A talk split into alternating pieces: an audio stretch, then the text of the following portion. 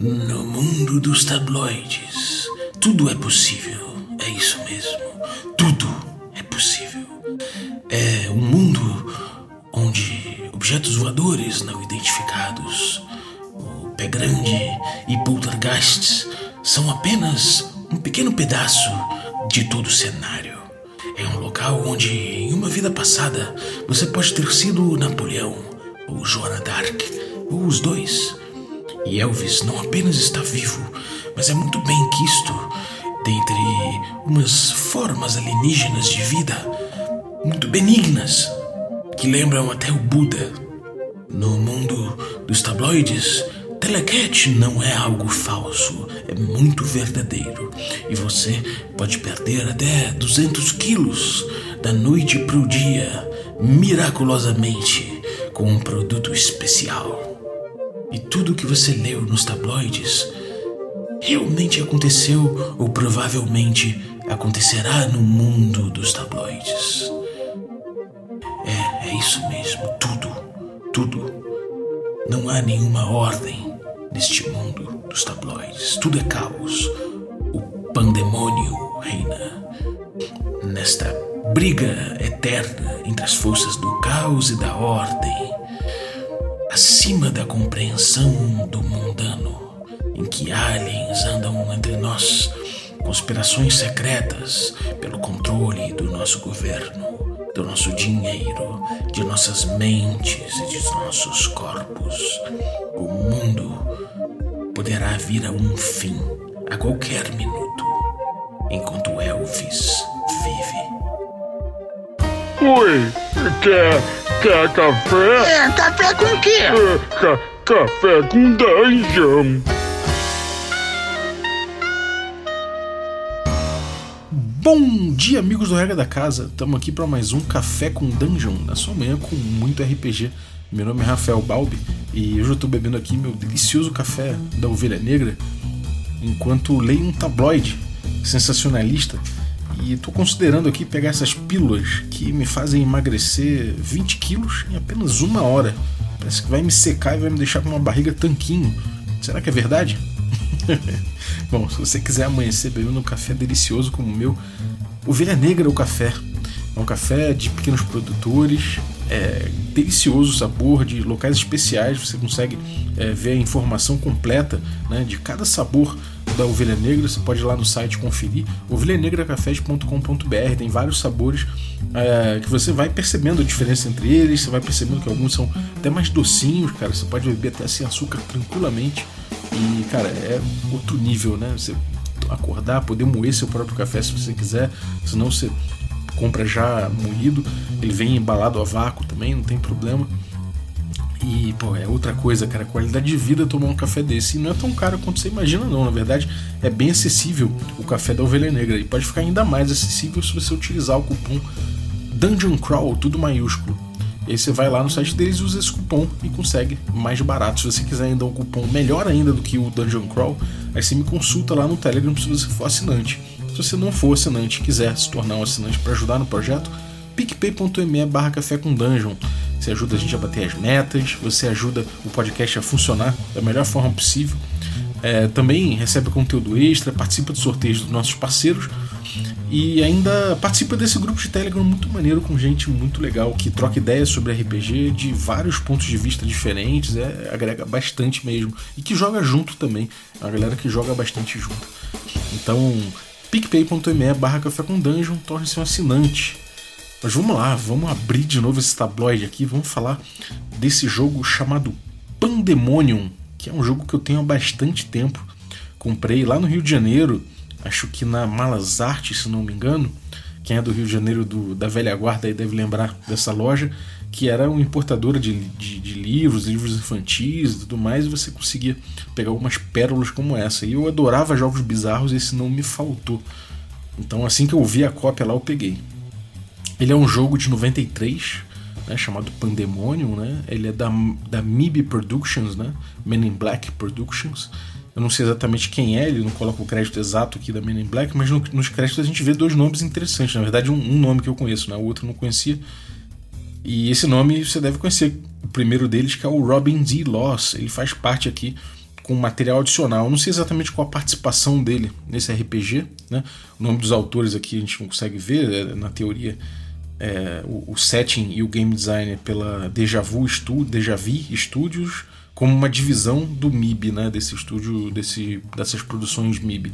Então, eu não sei exatamente quem é, mas as únicas pessoas que assinam aqui como material adicional é o Robin D. Laws e o Joe Kay.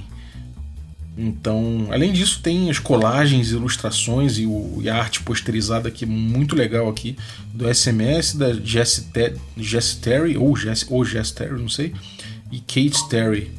É, é, muito, é muito interessante aqui o material, né? É, porque ele tem um visual interessante mesmo, né? Esse, eu até citei aqui esse pessoal que trabalhou com arte, porque eu acho que merece mesmo, é muito interessante. Ele faz uma. Ele traz esse visual dos tabloides pro jogo, né? E eu, eu, assumo que eu comprei pela capa mesmo, né? Esse PBzão assim, com escrito Pandemônio em letras bem grandes, Aventuras no Mundo dos Tabloides, Adventures in Tabloid World. E logo na frente, assim, tem esse, esse homem, né, com óculos triangular, esquisitão, cabelo, cabelo em pé, boca aberta, assim, tudo em alto contraste, preto e branco. Atrás, em, com, com aquele efeito, né, de, de, de jornal, assim, os prédios e os, um, uns objetos voadores, assim, uns discos voadores chegando, né?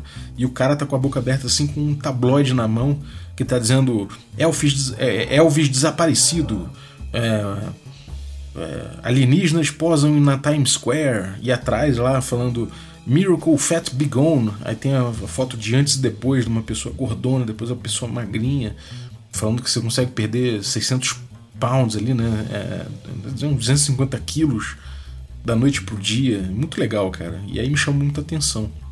É, bom, é, ele tem, ele, ele, apresenta, né? O, esse jogo ele apresenta o tal do tabloid world que é um mundo que, que tudo que acontece nesse mundo lunático dos tabloides, né, nesses, nesses jornais sensacionalistas, é verdade. Tudo que acontece é verdade.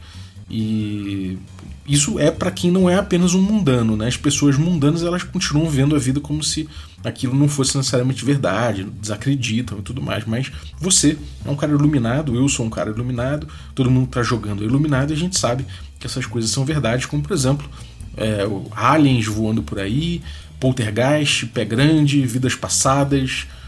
É, o Elvis realmente forjou a própria morte, ou ele foi abduzido, né, de repente por alienígenas, mas ele está aí ainda. É, as pessoas conseguem perder 250 quilos de fato da noite pro dia, ficar magrinho. É, e quem é iluminado sabe disso. Né? Inclusive trabalha com isso. Né? É, o jogo é, é sobre gente que trabalha com esses fatos. E ele, de, o tempo todo no texto, ele faz umas brincadeiras sobre comprar o livro. Né? Então ele fala: se você comprou o livro, você certamente é um iluminado. Se você está lendo a cópia de um amigo, porém, você é um mundano. Mas nunca é tarde demais para você se tornar um iluminado. então é bem interessante, bem, bem legal, é bem, bem cômica a escrita, assim, né? E, bom, vamos falar um pouco do produto, né? Ele é capa mole, ele tem um pouco maior de gramatura do que as páginas normais na capa, né?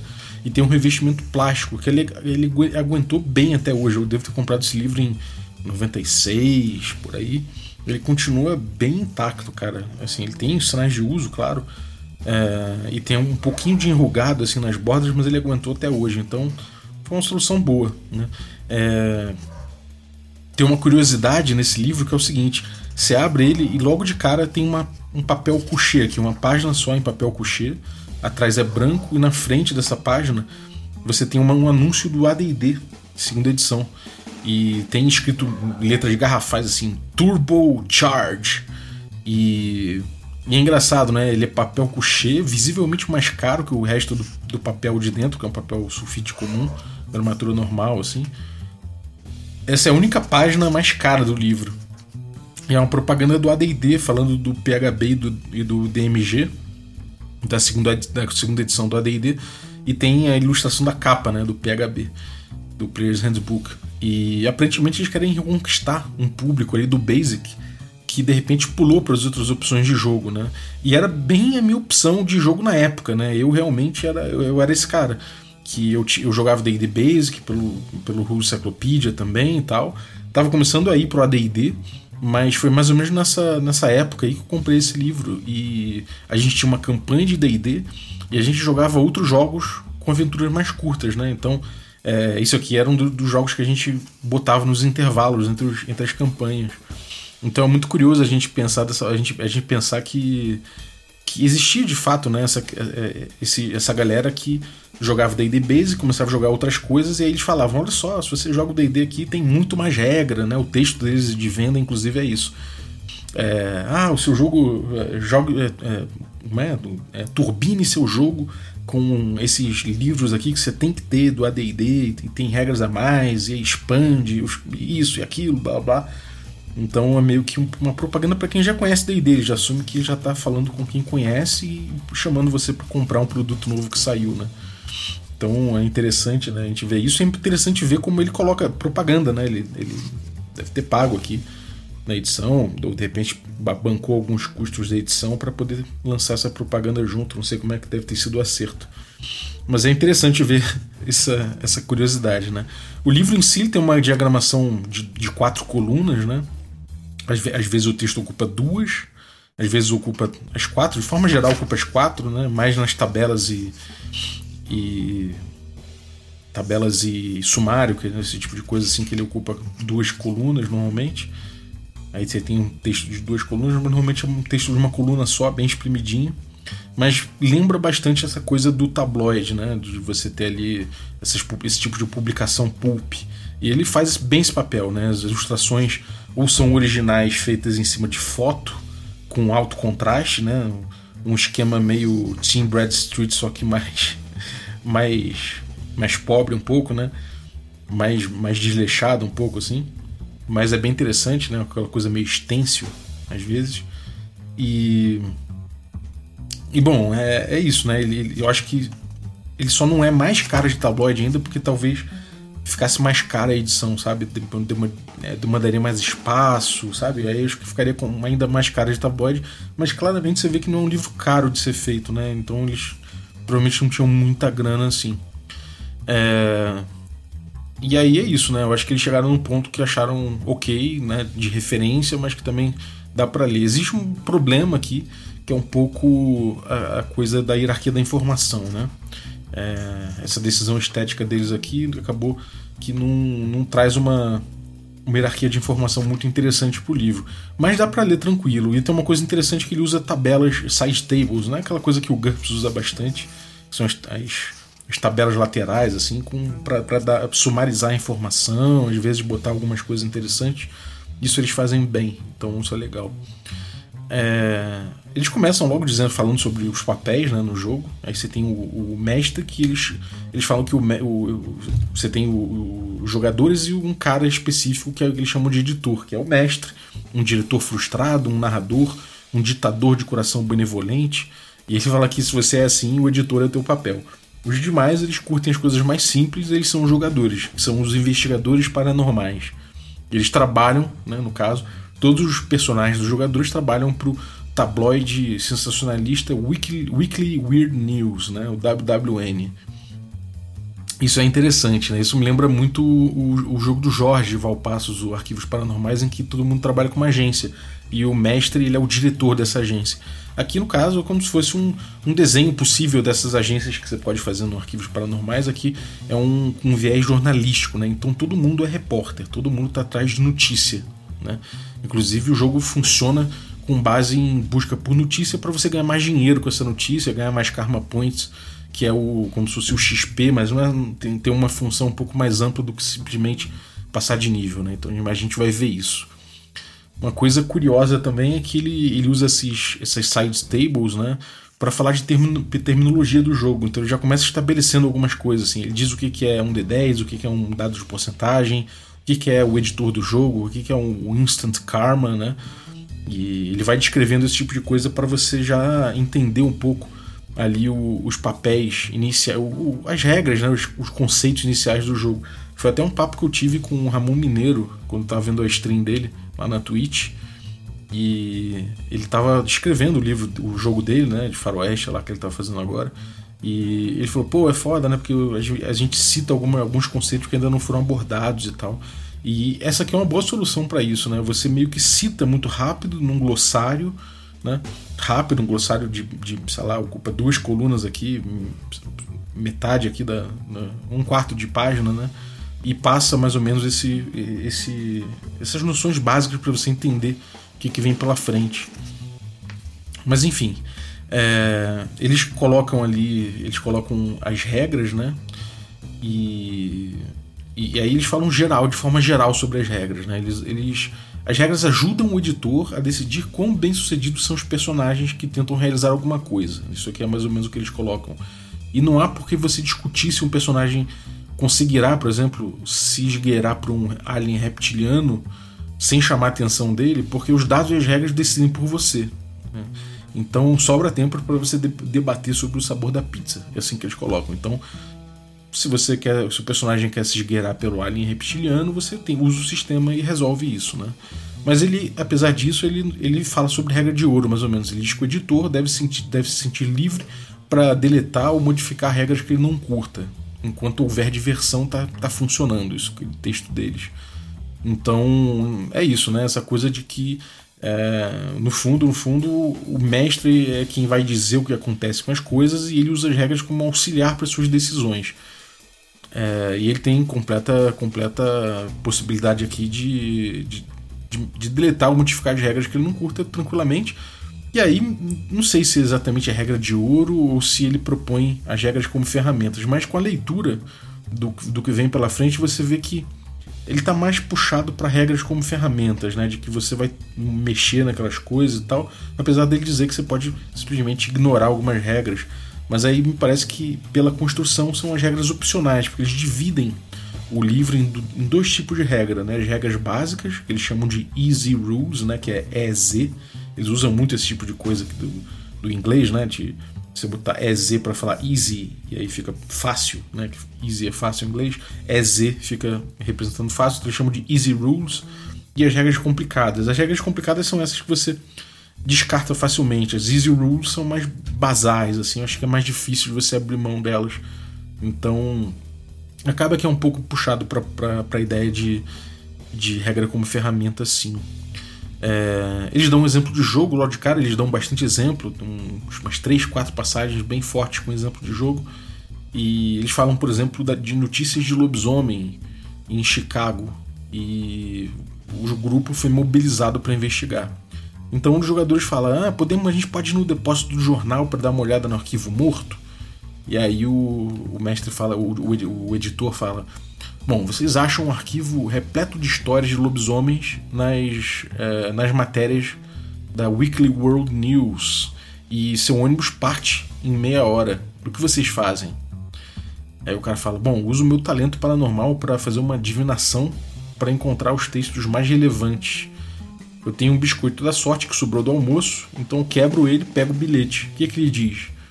Aí o editor é, pede uma rolagem de dado para ver esse poder paranormal, esse talento paranormal, se dá certo. Aí dá certo, ele fala: Bom, o bilhete está escrito: O melhor às vezes vem primeiro. Aí o jogador fala: Ah, engrandecedor. Eu pego o primeiro arquivo ali do, do, do de todo aquele, aquele lote lá, eu pego o primeiro que vier. Aí o editor libera a pista. Esse é o exemplo que eles dão que é interessante, né? É, essa textura que eles dão no exemplo eu acho interessante, mas por outro lado existe uma questão aí, né, de que o jogador pediu, ah, eu uso meu talento paranormal, que é normal, né? A gente sabe que poderes que ele tem, né, os jogadores costumam pedir para usar, e aqui no caso é, é para fazer isso mesmo. Mas existe essa coisa do posicionamento ficcional, né? Dele, do, do cara falar que vai usar o talento para encontrar o, o texto mais relevante, e aí ele fala que tem um biscoito da sorte que sobrou no almoço que ele quebra e pega o bilhete. Isso é uma coisa que o jogador, um detalhe que o jogador traz, né? E que em certos momentos a gente sabe que às vezes o jogador só vai dizer que vai usar o talento paranormal e que o mestre que vai ter que dar essa cor, né? Ou o jogador vai, vai ter que dar a cor, pode ou simplesmente pode não vir essa cor jamais, né? Porque não tem nada mecanicamente que exija isso, isso vir, né? Ainda que na regra ele fala que, bom, agora é o momento de você dizer como que você vai fazer isso. Né? Mas ainda assim isso não está exatamente dentro do jogo. Então a tendência, e eu já joguei esse jogo, é realmente a tendência que eventualmente isso apareça, mas eventualmente isso não apareça. É só, é um. Ah, vou usar o meu talento. Né? Principalmente dependendo do talento ali. Tem talento que é difícil você justificar, parece um poder mesmo. Então passa direto. Mas essa textura que eu acho que dá, é o que dá graça, de você pegar o biscoito da sorte, arrebentar e lá dentro tem uma coisa escrita, eu acho que isso é uma, é, é uma coisa que dá muito sabor nesse jogo. Então é uma pena que não exista um. Não exista mecanicamente nada atrelado à justificativa que você dá. Né? De forma geral, é um, é, é um uso mesmo de, de abordagem. Né? Enfim, é, a gente vai voltar a falar disso no futuro, então guarda esse exemplo aí. É, aí a gente, a gente, pode começar a ver as regras a partir da ficha, né? Logo de cara ele coloca uma ficha aqui pra gente ver. E no caso é uma ficha aqui do, do um, de uma investigadora que é a, a Che Lavi. É, che que nem do Che Guevara, né? E Lavi do tipo Selavi, é um trocadilho. E ela é uma, uma americana, uma French American, né? americana francesa de 21 anos é, tem altura, peso, tem cabelo preto, olhos marrons e tal. Tem uma, uma foto dela, um, um, desenho, né? Um, que é em cima de foto, preto e branco, né? Bem, bem alto contraste, bem zine, né? Linguagem zine, meio, meio stencil. E aqui tem é, informação pessoal, né? Que é isso que eu falei. E ela tem um, um senso de, de moda alternativo, então ela combina ali um grunge de Seattle com um punk de Nova York tem um temperamento emocional e tem, e, e tem, tem uma vontade de ferro. Isso são informações pessoais ali, que não, não, é só uma descrição mesmo. Depois tem a profissão mundana, e aí tem uma estati estatística né, que é atrelada a isso. E no caso, é, a profissão dela é freelance photographer, né, uma, é, uma fotógrafa freelancer com mais dois, né, mais dois é o que ela tem aí de rating, né? É o score dela nesse, nesse trabalho dela, nessa profissão. E embaixo tem a descrição do a descrição do trabalho dela, a descrição do cargo. E aí tem lá é, é, conhecimento da, das, das, de várias técnicas fotográficas, desenvolvimento de filme, é, fazer fotos é, em, em, condições abaixo das ideais, é, pode lidar bem com, com temperamento de, de modelos temperamentais e, e etc. Ela tem os hobbies, né? Tem uma lista de hobbies aqui. No caso dela, só ela tem interesse em mitologia egípcia antiga. E aí tem um rating também, mais dois. E aí tem talentos paranormais. Um deles é, é um, uma agressão astral com mais um. E fotografia espiritual, zero.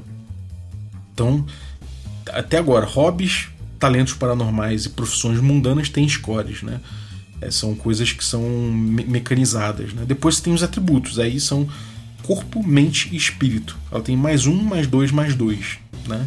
Vai guardando, isso aí a gente vai ver no futuro, né? mas também é mecanizado. Outra coisa mecanizada é a fobia, ela tem ofiofo, ofiofobia, eu não sei exatamente o que é, e ela teve uma vida passada que é a Cleópatra. A ofiofobia tem mais um e a Cleópatra tem zero do lado. Então a gente sabe que também tem implicações mecânicas aí, tanto a fobia quanto a vida passada. É, finalmente ali ela tem as, posses, as posses dela, que são 110 em dinheiro, um, crédito, um, cartão de crédito com um limite de 750 dólares, uma Nikon 35mm com lente de zoom, uma câmera Polaroid e, e, um, e um flash. É...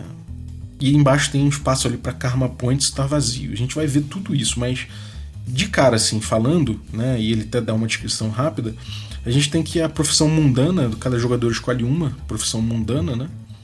E e você rola um D10 para descobrir o quanto se você tiver na regra avançada, né? Se você tiver com as easy rules, você só pega uma ficha pronta. Ele tem várias fichas prontas para você usar, como essa aqui. Mas se você estiver usando as regras é, complicadas que eles chamam, né, você pode é, jogar um dado ali para decidir o seu, o seu score ali. Né? Então, se você tirar, é, dependendo do quanto você tira, você pode ter mais um, mais dois ou mais três ali para sua profissão. É, e aí você pode pegar um, equipa um equipamento plausível para aquela profissão também. Depois você escolhe o seu hobby, né? E aí você também se você estiver jogando com as regras complicadas, você joga um D10 para descobrir se você tem mais um, mais dois ou mais, mais três ali. Também pode ter equipamento plausível para um robista desse. Depois os talentos paranormais, que também tem um bônus, e você também. Só que nesse caso você joga um D10 primeiro para saber se você tem um, dois ou três talentos paranormais. Depois você joga. É, para cada um deles você joga o dado também para ver o, o score, se é mais um, mais dois ou mais três. É, os talentos paranormais você tem que depois ver lá na frente, porque ele tem uma lista imensa de talentos paranormais e a gente vai chegar lá. Né? A fobia também tem uma lista imensa, mas você começa com um na fobia, né? menos um ali. É uma dificuldade que você tem. Quer dizer, é mais um, né? Você tem uma dificuldade maior ali para para lidar com a tua fobia, né? Depois tem vidas passadas e o bônus está do lado, começa sempre em zero e você pode aumentar. Isso a gente vai ver também, mas vidas passadas é um você tem que summonar, né? Você tem que na verdade incorporar a tua vida passada. Então você tem que fazer um teste para isso. E esse bônus serve para isso. E tem os Karma Points, que é uma coisa que mistura sorte com a tua sabedoria, com quanto você vem evoluindo. Então, ao mesmo tempo que é um XP, é uma sorte do DCC, mais ou menos assim. Você pode gastar para melhorar suas rolagens, né, com o Instant Karma que eles chamam, ou você pode juntar isso e pagar para melhorar a sua ficha. Né? E aí você pode melhorar tudo menos atributos. Você pode pegar um hobby novo, você pode pegar uma profissão, você pode melhorar o bônus nas coisas e tal, exceto o atributo que fica sempre igual. É... Enfim, depois a gente tem ali é, as posses, né? Você tem, você começa com 1.500 em dinheiro e crédito. E você pode ter três itens raros e cinco, cinco itens mundanos no valor de até mil dólares. Né? Então é mais ou menos isso aí, de acordo também com a sua profissão. É... Aí como é que funciona né, o jogo, né, a resolução de uma ação no jogo? O jogador ele coloca bem claro assim, o jogador que descreve a habilidade que ele quer usar, se ele quer usar e a habilidade ele está dizendo aqui uma profissão mundana, um talento paranormal, um hobby ou uma vida passada. Né? Isso vai variar de 0 a mais 3. Então, vamos supor que, que, no caso aqui a nossa personagem que a gente falou, né, a, a Shelavi, ela usa de repente aqui, ela está querendo usar o, a profissão dela, que é fotógrafa, né? Então, se ela for usar, fazer um teste de fotografia, ela tem mais dois aqui. Então ela vai jogar um D10 e somar esse mais dois. É, você, você é, dependendo ali do, do, quanto você tiver de resultado, você vai comparar na tabela, eles chamam de Fate Table, né? Tabela de, de Fate, de destino. Então, se você tirar um ou menos no total, você se deu muito mal. Né? Você pode ter pontos negativos ali, né? penalidades ali na sua ficha também. É, se você tirar 2 é, a 5, foi um teste patético. Então, nem pergunta o que aconteceu, deu uma merda aqui mas não é um total screw up, né? Não é uma falha colossal como um. Se você tirou 6, beleza. Você rolou algum contra, um, um, contratempo ali, mas você conseguiu fazer o que você queria. É um meio sucesso. Né? 7 a 9, um sucesso completo. E quanto maior o número, melhor o resultado.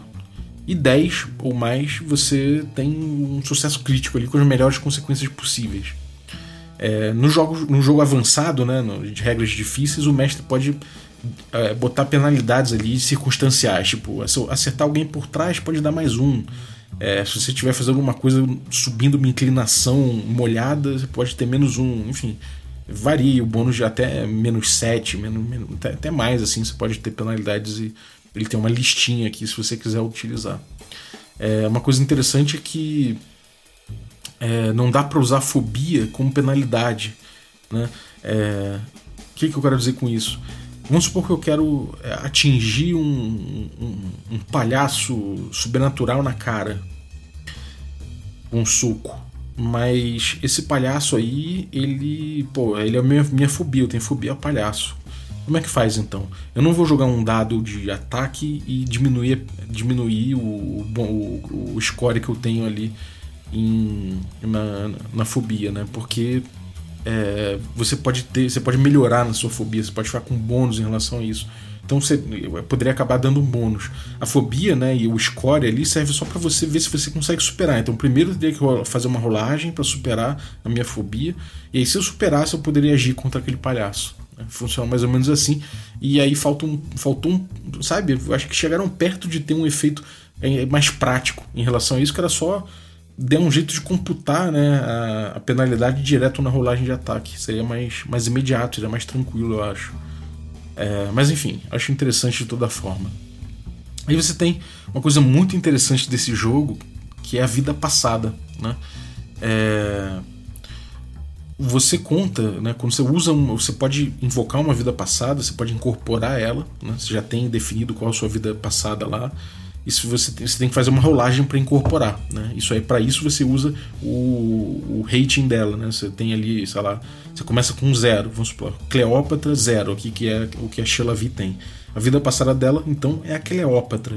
E ela tem zero nisso, então ela joga um D10 e soma zero para ver se ela consegue incorporar essa a, a Cleópatra. Se ela conseguir incorporar, ela pode usar as habilidades que a Cleópatra tem específicas aqui. E aí no livro mais, mais para frente ele cita quais são as habilidades que a Cleópatra tem. E aí, é, cada habilidade que ela tem, você soma 10 já na tua rolagem. É praticamente um sucesso automático, né? Então, você já vai utilizar ali a tua outra vida. Só que se você tirar um, quando você estiver é, é, encarnando a tua vida passada, você é tomado por ela e você sai por aí é, achando que é, é, falando como se fosse Cleópatra mesmo, tudo mais. Pode ser até que o mestre use isso aí como elipse e fale que você acordou depois e aí te traga aí as, as decorrências aí de você ter saído por aí achando que é Cleópatra ou Napoleão ou sei lá mais quem. É, a gente vai voltar nesse, nesse assunto também da vida passada, mas eu acho isso uma coisa muito interessante desse jogo. É, você tem que fazer essa regressão, né? para poder trazer a vida passada, mas ela pode te ajudar demais, porque é muito bom. Você fica 10 minutos ali podendo, podendo resolver coisas como sua vida passada. É, essa coisa dos atributos do jogo é muito interessante. Você tem três atributos: corpo, mente e espírito, bem sucinto. Né? É, de forma geral, você vai ter ali, se você for fazer o personagem, né? Você vai ter sete pontos para distribuir, né? Então vai ficar aí no, é, o bônus direto aí, você vai ter que só escolher onde, onde você é melhor e onde você é menos melhor, onde você não é tão bom, né? Então é bem suave, assim, é bem, bem tranquilo de você fazer. E você pode ter no máximo quatro pontos na criação. Ou você pode pegar uma ficha pronta que são as easy rules, né? As regras fáceis. E também tá tranquilo. As fichas são inclusive boas, assim, dá vontade de jogar com os personagens. É... E uma outra coisa das dos atributos é que é, você não. Você não. Normalmente não joga com os atributos. Né? Você vai jogar com as suas. É, você vai perguntar para o jogador como ele vai fazer a jogada. E ele vai escolher ali o, a habilidade que ele tem. Né? Então, no caso, é, quando a gente fala de habilidade, a gente está falando de profissão mundana, talento paranormal, hobby ou vida passada. Ele não fala de atributo. Mas se não tiver nenhuma habilidade específica e o atributo puder ser usado como su suplemento, né, como suplementar ali, então você pode falar, bom, troca aí o seu score em, sei lá, vamos supor que você quer, é, sei lá, correr, fazer uma corrida com um, um alienígena que te desafiou, sacou? E se, se você vencer, ele te dá informações, senão ele, ele, ele não, vai, não vai te dar informação. Aí o mestre pode, o, o, editor pode falar: Bom, você tem alguma profissão aí que seja isso, é atleta, alguma coisa assim? O cara fala: Não, sou repórter, sei lá, sou. É, sou, sei lá, tem várias profissões possíveis aí de você ser. É, beleza, qual, seu, qual o seu, tá, seu, seu hobby? O cara fala: ah, Bom, como hobby eu sou corredor, eu sou atleta. Então, beleza, joga aí seu atleta. Se o cara tiver atleta mais 3, ele joga mais 3 ali no dado. Se ele não tiver, ele pode jogar de repente aí, o mestre pode dizer que ele pode jogar body, né? O atributo body. Então ele tem quanto ali? De repente ele tem mais dois. Então, como ele não tem o hobby de atleta, mas ele tem o corpo mais dois, ele joga. Isso cria uma situação um pouco estranha no jogo, porque eventualmente você vai ver que. É, pô, que fica muito próximo, assim, né? Os, os atributos não são muito altos, não chegam muito alto de forma geral no início. Então e, e para aumentar o, as habilidades é caro, mas de forma geral as habilidades podem ficar mais altas, mas no início principalmente você vai ver que tanto faz ali você usar o, o atributo ou a sua a sua profissão, ou, enfim acaba que você vai, como mestre, ele te empurra, o jogo te empurra a usar mais quando é, é quando, quando é especializado. Né? Então, fotografia, por exemplo, né? Você fazer uma fotografia com uma câmera difícil de usar, beleza, se você for fotógrafo, você não consegue. Você consegue. Se você não for fotógrafo, então não tem chance. Tá? Não joga, não joga nada. Não adianta jogar Minds, não adianta nada. Então ele, ele vai muito para esse caminho. Ou você joga as coisas que você é especializado, né? Ou você joga coisas mais gerais, assim, que você tem os atributos e, enfim, e vai ter esse momento, essa zona cinza em que você pode usar os dois atributos. Por exemplo, no caso de você falar que eu tenho, eu sou atleta, mas eu tenho mais um em atletismo, Mas eu tenho mais dois em Bari, que eu posso usar Bari, apesar de eu ser atleta, eu posso jogar com Bari, mas o mestre vai falar que sim. Mas é meio estranho, né? Uma coisa que é, normalmente a gente veria somar as duas coisas, né? A gente veria num, num sistema somar um atributo mais o mais o, a perícia do cara, o skill ali, o, a habilidade do cara. Enfim, vamos passar disso. É, bom, a gente tem ali uma outra coisa importante do atributo que é o seguinte: você toma dano no atributo nesse jogo, né? mais ou menos o que acontece ali no no, no Menera, né? Nesse, nesses jogos aí do Cortex e outros jogos também, né? Que você toma dano no atributo. Então você vai tomando, você vai perdendo ali o seu bônus rápido do atributo e ele vai ficando negativo, então ele, vai, ele pode começar a impactar negativamente sua jogada e você vai ficando débil, né? Até você chegar a menos 9. O menos 9 é o máximo débil que você consegue ficar, porque com menos 10 você morre. Né? Então existe essa, essa função aí dos atributos. Se você ficar com menos, menos 9 em Minds é porque você está catatônico ali, está muito mal, está quase se entregando. Né? Se você ficar com menos 9 em Bari é que você está exausto de repente, ou está é, exaurido de tanto tomar porrada, sei lá. É, enfim, existem essas relações aí. Outra coisa importante da ficha ali são, é, o, é o Instant Karma, né? Como eu falei lá atrás, ele é a recompensa do jogo. Então, duas recompensas que você tem no jogo. Uma é ganhar dinheiro, a outra é karma. O, o dinheiro tem seus esquadouros ali, principalmente equipamentos, que você vai ver mais pra frente que tem muito equipamento interessante, com preço, né, pra você comprar. Equipamentos de natureza bem sobrenatural, inclusive. E mas você tem karma, né? O karma é uma outra coisa. O karma, como eu falei, é a mistura de sabedoria com sorte, com experiência, né? Você ganha ali conforme você você ganha o karma com atos corajosos, com bons serviços ou feitos. Então ele é bem genérico aqui, bem subjetivo, né? Pode ser um problema. Então acho que é bom o mestre definir mais ou menos, né? Algumas, alguns, alguns objetivos claros, assim, algumas situações onde ele vai dar karma, senão fica uma coisa muito, muito aberta demais e, e não funciona para o fim que, que é estimular um comportamento específico, né? Mas você pode usar é, karma, por exemplo, de um para um. Né? Cada ponto de karma que você gasta, você dá um bônus de mais um na sua rolagem na tabela de Fate. Eles chamam isso de Cheating Fate. No Easy Rules você consegue no máximo de mais três dessa forma. Nas regras avançadas você pode gastar quanto quiser ali. Se você gastar 10 pontos de karma, você pode aumentar o seu bônus numa profissão mundana, num hobby, num talento paranormal é, uma fobia, mais um permanentemente. Né? E vidas passadas você pode aumentar até mais 3 e custa 20 de karma aumentar cada ponto. É, dinheiro você ganha 200 dólares por semana. Né? Se você mandar headlines ali, isso eu achei maneiro, né? isso, é, um, isso é bem, bem claro. Você mandar, é, fizer matérias que são que ganhariam a capa ali, e destaque, você ganha, ganha mais 350 dólares. Particularmente sobre o Elvis. e. Enfim, você ganha, você compra com o dinheiro ali no jogo, você tem muitos equipamentos para comprar, como eu falei. Você pode subornar informantes, você pode pagar condicional com as autoridades, esse tipo de coisa assim quando você for preso.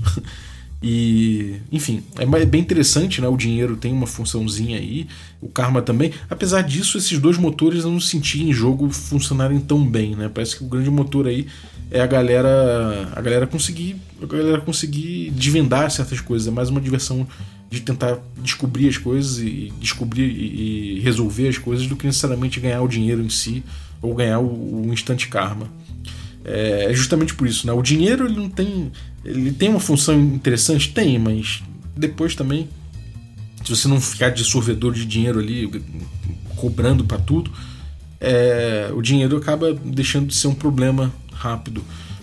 E ainda que o jogo fale para você ser suvina, para você não botar dinheiro na mão de jogadores, quando eles forem pegar, forem fazer uma viagem para você botar de ônibus, não de avião, para você botar eles para comer no grau.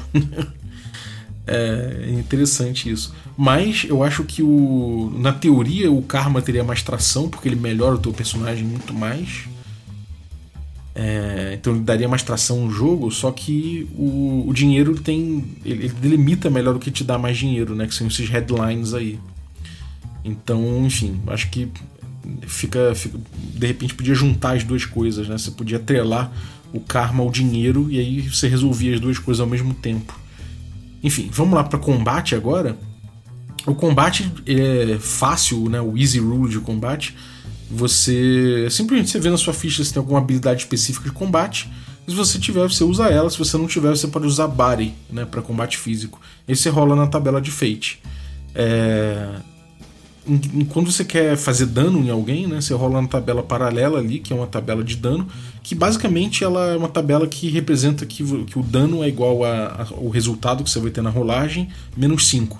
Então, tipo, 6 dá um. Se você tirar 6 no total, você dá um ponto de dano. Se tirar 7 dá 2 pontos, 8 dá 3 pontos, etc. Isso não precisa ser é, necessariamente só dano físico, né? O dano de mind, se você tiver alguma, algum poder paranormal, um dano de espírito, né? É, vai ter esse, esse, esse esquema aí também. De forma geral, o dano não é baseado na arma e sim na skill do usuário, ou seja, quanto maior a rolagem ali que deriva também da skill do, do personagem, maior vai ser o dano, né? E ele, ele coloca uma exceção aqui né, nas regras mais complicadas que existem armas non-standard, que ele chama. Aí, por exemplo, uma arma alienígena ou uma arma de grande potencial de destruição. Aí você pode multiplicar o dano por 5, por 10, por 20, por 100, se você quiser, e tudo bem. É... As regras de combate mais complicado, né, que eles colocam como é, essas regras mais avançadas, né, você descreve a sua tentativa de ferir o oponente, ou imobilizar, ou fazer efeitos especiais. São três opções que você tem. E só o primeiro, que é, que é ferir, né, que, causa, que causa algum dano. A imobilização, você tenta lá, se você tirar de 6 ou 9, o oponente pode tentar sair, depois ele tem um direito a uma rolagem para tentar sair. Se você tirar 10 ou mais, ele, o, o, o oponente é pinado e você imobilizou ele de vez.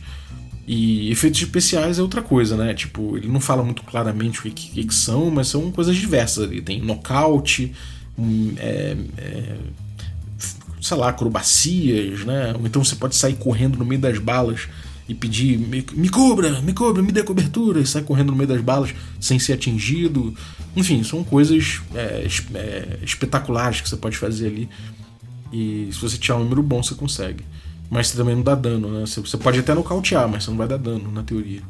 E uma coisa interessante nas regras fáceis é, é que quem ataca primeiro, ele fala pra você seguir a ficção. Olha que curioso, 93. Ele fala, siga ficção, ficção vem primeiro, ela vai te indicar quem vem primeiro. Em dúvida, se tiver dúvida, você coloca um empate. E uma coisa muito interessante é que ela coloca guidelines para essa iniciativa, ou seja, umas, umas noções gerais para você seguir. Por exemplo, dois oponentes nariz a nariz que vão se, começar a se socar, você pode dizer que esse ataque é simultâneo. Se um personagem estiver de pé e outro está sentado, o de pé ganha. Se alguém estiver sentado e outro deitado, o sentado ganha. Se um tiver grog, cheio de sono, ele perde, ele age depois. É, quem tiver surpreso, age depois. Quem tiver surpreendido, age antes. Armas preparadas já para disparo ou já sacadas, tem preferência por quem não tem a arma sacada ou quem a arma não está é, carregada ainda. Ataques paranormais e espirituais normalmente vêm antes de ataques físicos, então eles colocam alguns parâmetrozinhos para você seguir caso você resolva é, arbitrar quem vai agir primeiro. Isso eu achei incrível, eu achei muito bom, porque eles dão um, um jeito de pensar, né? Então você vê como ele está usando aqui certamente a, a regra como, como uma ferramenta, né? Você pode botar um, uma prioridade de iniciativa na tua decisão, mas você vai usar isso aí como, como, como linhas guias, assim. Depois ele até dá aqui nas regras avançadas, né? Quando ele fala de regras avançadas em relação à iniciativa, ele dá uma pontadinha ali no D&D e no status quo do RPG daquela época, né? Cheio de detalhes das regras. Ele fala: se você quiser rolar um D10 para cada oponente e, e conte 10 centésimos de segundo para cada mais um, né? Você pode inclusive rolar todo round, aí você pode decidir dessa forma a iniciativa. Ah, você pode criar uma lista também de todas as ações concebíveis dentro do combate e especificar quanto demora cada uma em segundos e aí distribuir penalidades ou bônus de acordo. E aí depois você escreve pra gente dizendo se foi divertido. é, ele fala também, eles dão uma zoada lá botando para você levar em conta a direção, do, da, a direção e a velocidade do vento, a umidade, a umidade relativa do ar. dão uma zoada braba. Depois eles falam de proteção ao dano, né? Eles falam que um colete de Kevlar simplesmente você não toma dano de, de tiro e de faca. Se você tiver uma máscara de gás, se anula dano de gás. Se você tiver um Walkman, olha só, um Walkman você protege, você está protegido contra controle mental dos marcianos. Os ferimentos, como eu falei, eles são relativos aos atributos, né? Então você usa sempre o score temporário. Se você tiver com menos um na sua força, você vai ter menos um num teste relativo a isso. É, você recupera um ponto de atributo por dia, né? em menos 10 você pode morrer. Não necessariamente você morre, mas chegando no menos 10 você pode morrer. Tem como você sair vivo. Você pode enganar a morte, ou você pode ter uma experiência de quase morte. Na verdade, é, a experiência de quase morte é se você conseguir enganar a morte. Enfim, menos 1 a menos 9, você vai ficando cada vez mais afetado negativamente naquele atributo. Então, qualquer ação que você for fazer com aquela natureza, você vai ter que levar em conta essa penalidade. Né? A morte acontece quando você chega a menos 10. Menos 10 em mente quer dizer que você caiu inconsciente ou ficou catatônico até ser, ser restaurado a menos 9 por alguém que te curou ou porque o tempo passou. Menos 10 em corpo, você entrou em coma, tá com uma morte potencial ali, você pode, você pode enfim, perecer ali. Menos 10 em espírito, seu espírito abandona o corpo, o cordão prateado se rompe e você fica vagando no limbo lá. Né? Você tem 24 horas para ser restaurado a menos 9 de espírito e voltar. O que, que é enganar a morte que eu falei lá atrás? Enganar a morte é quando seu atributo cai a menos 10 e toda vez que acontece isso você rola no, na, na, na, Fate Table. Né? E aí você vai rolar com menos 1 para cada é, ponto de, de dano que você tomou abaixo de menos 10. Ou seja, se você tomou dano suficiente para ficar com menos 14, você vai jogar isso aí com menos, menos 4. Né? Você soma mais um, por outro lado, para cada 5 pontos de karma que você usou né, nesse teste. Então, se você usar. É, se você usar 5 pontos, você ganha mais um. Se você usar 10, você ganha mais 2, etc. É, o resultado, 6 ou mais nessa tabela de Fate, no, no Enganando a Morte, você volta à vida e você ganha 5 de karma porque você teve uma experiência fora do corpo. Né? Você teve ali uma experiência de quase morte. E aí, enfim, é para você dar uma pintada nisso aí. Depois você tem um tema que é interessante, que é a reencarnação, que você pode morrer. Se você morrer, você volta com um novo personagem e você usa o personagem que acabou de morrer como vida passada na ficha desse personagem novo que você entrou. A questão do timing que se foda, né? Você é vida, vira vida passada do próximo personagem. Você pode também forjar a própria morte, que isso custa 5 mil, mil dólares e o, o 25 karma. Se você fizer isso, você consegue ter toda a sorte do mundo e ajeitar a burocracia necessária para você enganar, é, forjar a própria morte, sair de cena e, vo e voltar quando quiser. Eles dão importância legal a isso. Eu fico curioso de ver como isso entra em jogo. Nunca vi ninguém fazer isso em jogo, mas parece ser interessante, parece ser um recurso legal. E pelo fato de ter, né, pode levar as pessoas a fazerem. Então eu acho interessante botarem isso como um tropo do jogo, né? Depois você vê uma história de uma, uma, uma sessão inteira que eles chamam de Instant de Story Section, né? Que começa com a Instant Story Generator, que é um bando de tabela maneira que tem. E aí primeiro você rola numa manifestação, depois você rola para uma locação, depois para um fenômeno maior, e depois você rola três fenômenos menores. Eu rolei aqui, por exemplo, saiu uma pessoa desaparecida no Egito.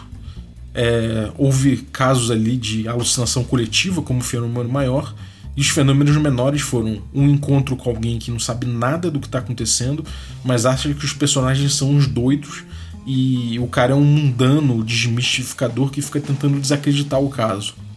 Você tem um encontro com um poltergeist que ocorre na, na, na área ali dos personagens, e você tem é, os investigadores, né, eles veem um anúncio de um produto maravilhoso que pode ou não ser de grande ajuda enquanto eles in investigam a história.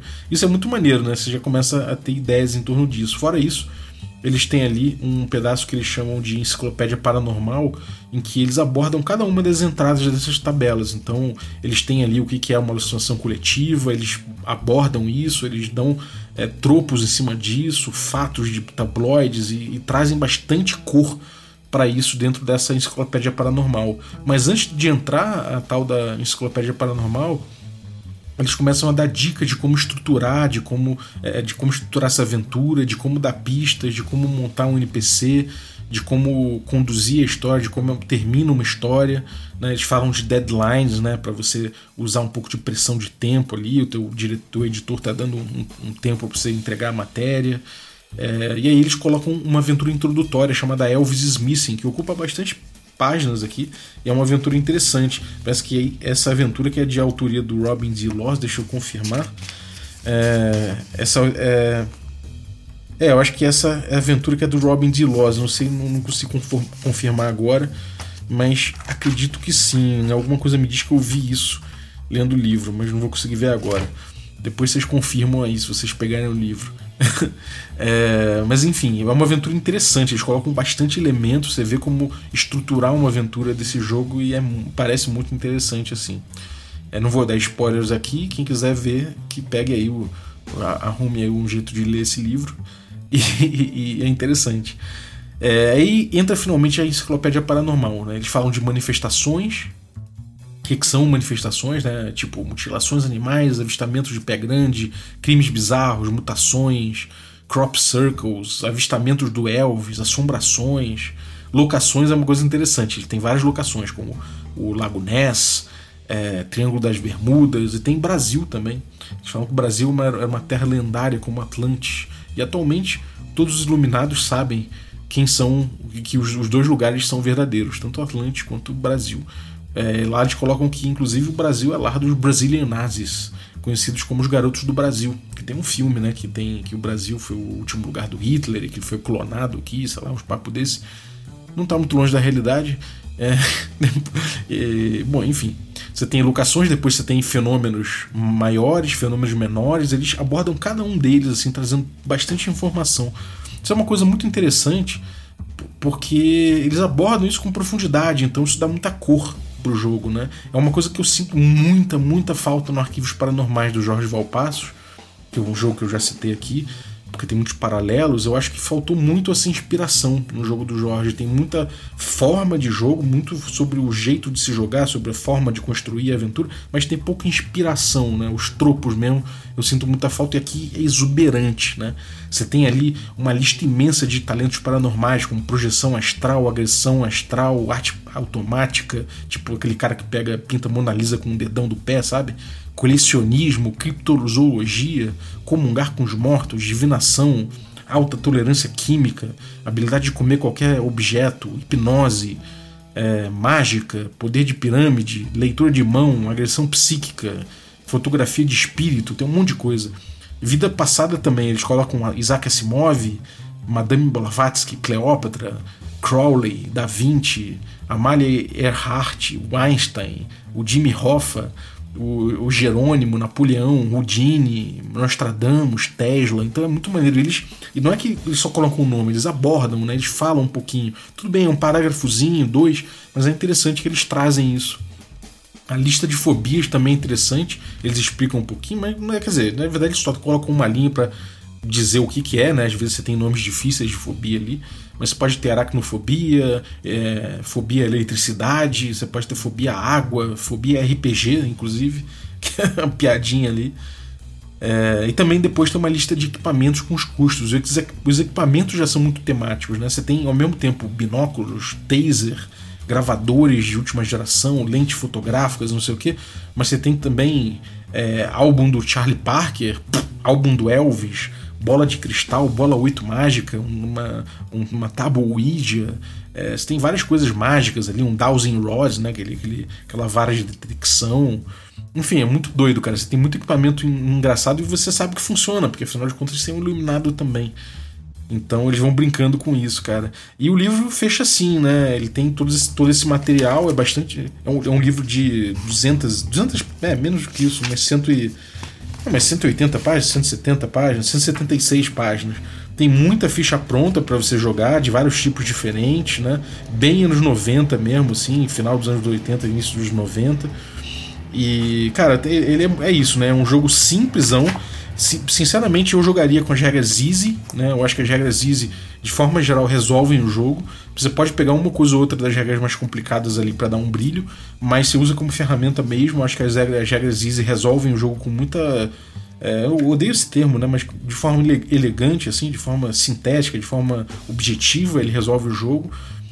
É isso, né? É um jogo que ele, ele se pretende contar uma história, ele não pauta tanto a história em termos de mecânicas, mas de certa forma ele traz mecânicas interessantes, ele traz coisas interessantes, ele, ele mexe com os tropos, né? A partir dos personagens, então isso dá boas histórias. Eu joguei essa, esse jogo aqui três vezes, né? É, e eu gostei bastante, assim, gostei bastante desse jogo. Eu acho que. É, acabei, acabei não voltando depois, tem, então tem muito tempo que eu não jogo. Mas ele é muito interessante, ele tem mecânicas modernas aqui, muito modernas, né? Como você deve ter visto aí, você deve ter é, percebido. E, e, ele amarra tudo isso muito bem com esse mundo, com essas inspirações para você jogar Pandemonium, as aventuras no mundo tabloide. eu recomendo, tô, tô afim de mestrar, inclusive, de pegar aqui para dar um, dar um revival, né? É, e é isso. Espero que você tenha curtido aí o episódio de hoje. Infelizmente, minha internet está muito ruim aqui. É, eu já liguei para Vivo para tentar resolver, mas está difícil. Eles me deram prazo até 8 da noite tá chegando o horário que não consegui resolver muito bem. Então é isso, né? Tá, tá meio tenso. Acho que amanhã deve resolver, não sei que horas, mas deve resolver na segunda-feira. E, e é isso, vamos ver. Mas eu não vou conseguir abrir aqui a minha lista de assinantes hoje, então vocês sabem quem vocês são. Muito obrigado aí, vocês que apoiam o projeto, que tornam essa aventura possível, os assinantes Café Expresso, Café com Creme e os nossos queridos Café Gourmet. Muito obrigado pelo apoio de vocês, um abraço e até a próxima. A vinhetinha de hoje ficou por conta do Léo de Leão ilustrador de mão cheia. Você pode ver o trabalho do cara no Instagram, lá no arroba Léo de Leão, sem acento. Valeuzaço, cara, ficou bem maneiro. Então, pô, sucesso aí com os desenhos. Valeu, um abraço e até a próxima.